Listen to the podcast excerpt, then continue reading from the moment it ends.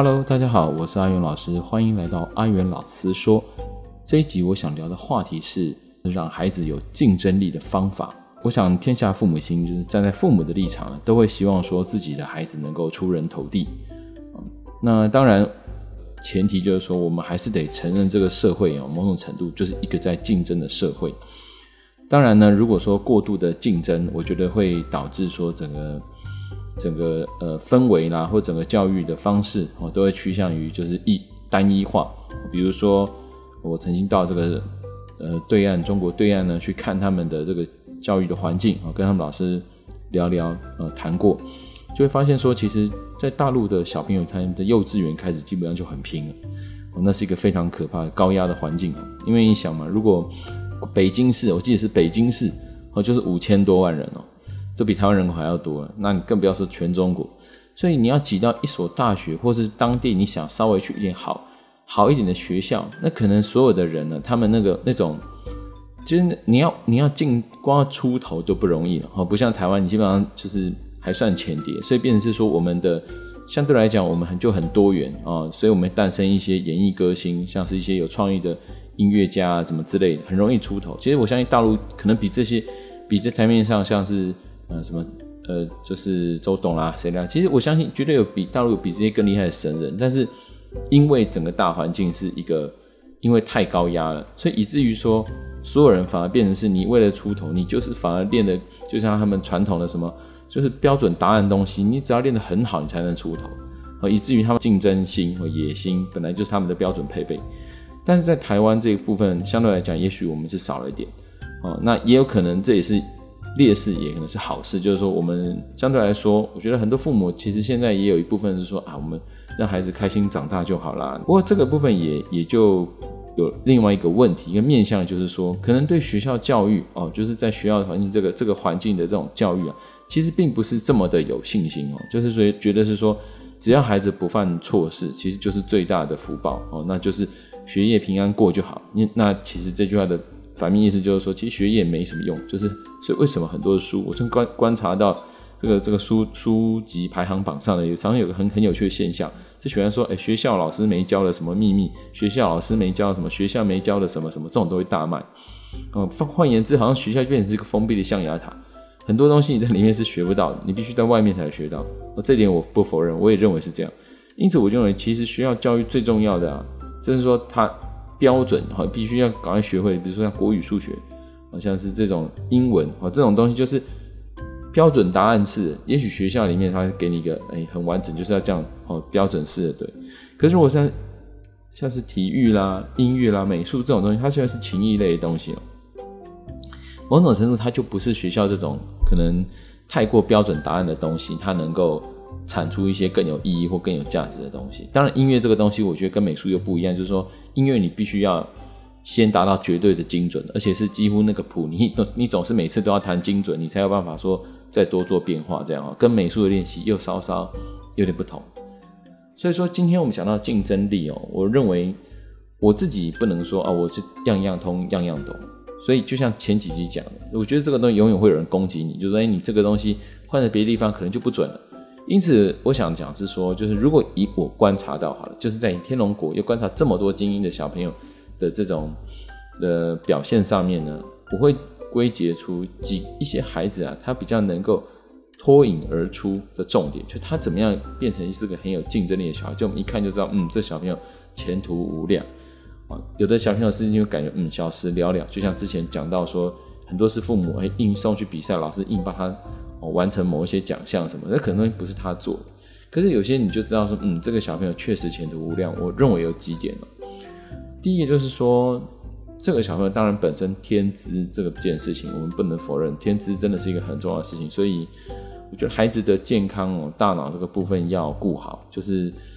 他能够反应，至少要一定的程度的反应水准哦，举一反三这些大概要有。你不用举一到举一反四反五，这已经到天才等级，那当然是。没有话说，绝对是优优秀级的。可是如果基本上能举一反三，我认为这就是一个很好的孩子的基本的的条件啊。再来就是，我认为持续哦，其实是最重要的。很多东西像，比如说我们美术班会有写说小日记、周周记，我让小朋友去记录。其实我自己小时候也是这样，当时老师给我们东西，我们都拼了命在做，我拼了命在写，然后那个整本整本的那个记录簿啊，哦，画的这样非常的彩色，非常的漂亮，甚至一画就是整个周末半天就去了。那后来呢？其实我的同学很多也是当插画家啊，自己回有一次我邀请他回来演讲，他就说，当他没有灵感的时候呢，到大人没有灵感的时候，他其实也是翻小时候自己的画册啊，就发现哦，他那时候的天马行空的孩子就就跑出来了。所以，嗯，如果能够说持续这件事情能做好，就不用担心说孩子会这样输在起跑点上了，或是没有竞争性，因为就很现在我觉得这是个社速食的社会，就是大家太习惯说哦，看什么秘密。秘方，然后一个一口气就到什么东西。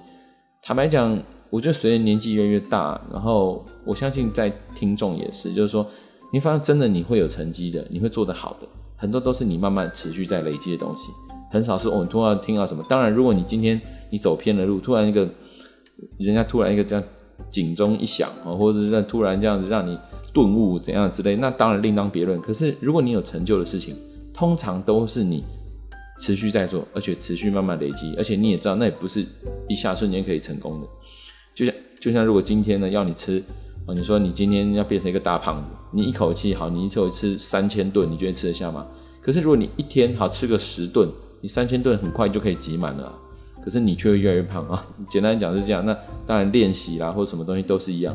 所以我认为有持续在做的，就是小孩子不投机哦，他真的他就是本身就很有竞争力，你更。看他大概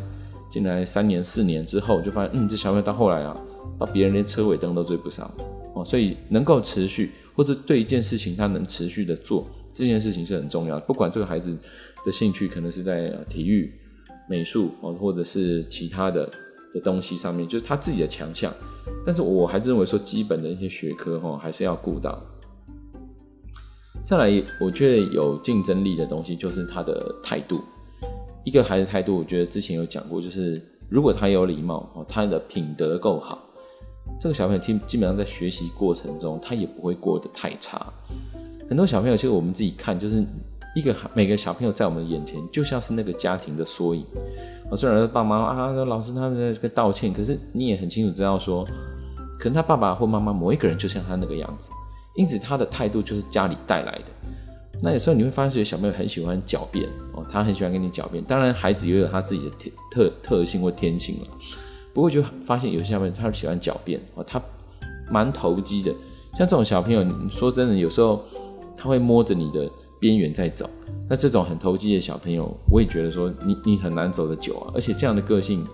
我相信他未来只会越来越投机，所以他越来越聪明，他只会越来越投机。那这种东西都其实并不会让他。我觉得会有一个好好的未来。当然，如果今天他是要做销售员或者什么，你就喜欢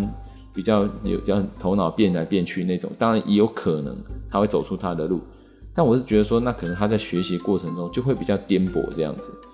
因为我不相信说所有的也许商人都一定要是小时候功课很烂的，就像一些企业家讲说这样子，应该是讲我们我们还是我想大人们或是家长们都会很希望说，孩子至少好，那我。平平顺顺，那小时候他读书也不要太让人家觉得很头痛，长大呢又能一帆一一帆风顺，或一有一个图一一分那个展展望这样子哦，一番事业，我认为这是大家都喜欢的事情。所以苏东坡不是以前就就跟他这小就是出生之后呢，就说哎，那别人养子望聪明，我辈聪明误一生，惟愿孩儿愚且鲁，无灾无难到公卿。啊，他当当时曾经讲了这个，不过后来就是也是因为当时的那个这个种种的健康因素什么，反正后来当然是一件蛮蛮难过的一件悲剧，但也成就了他的这个历史大作。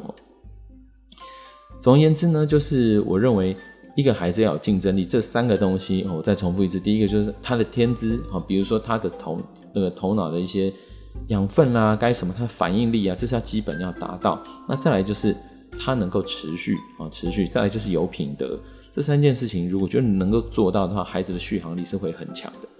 好，那今天我就分享到这边，那也欢迎你继续收呃收听追踪阿元老师说，我们下次再见，拜拜。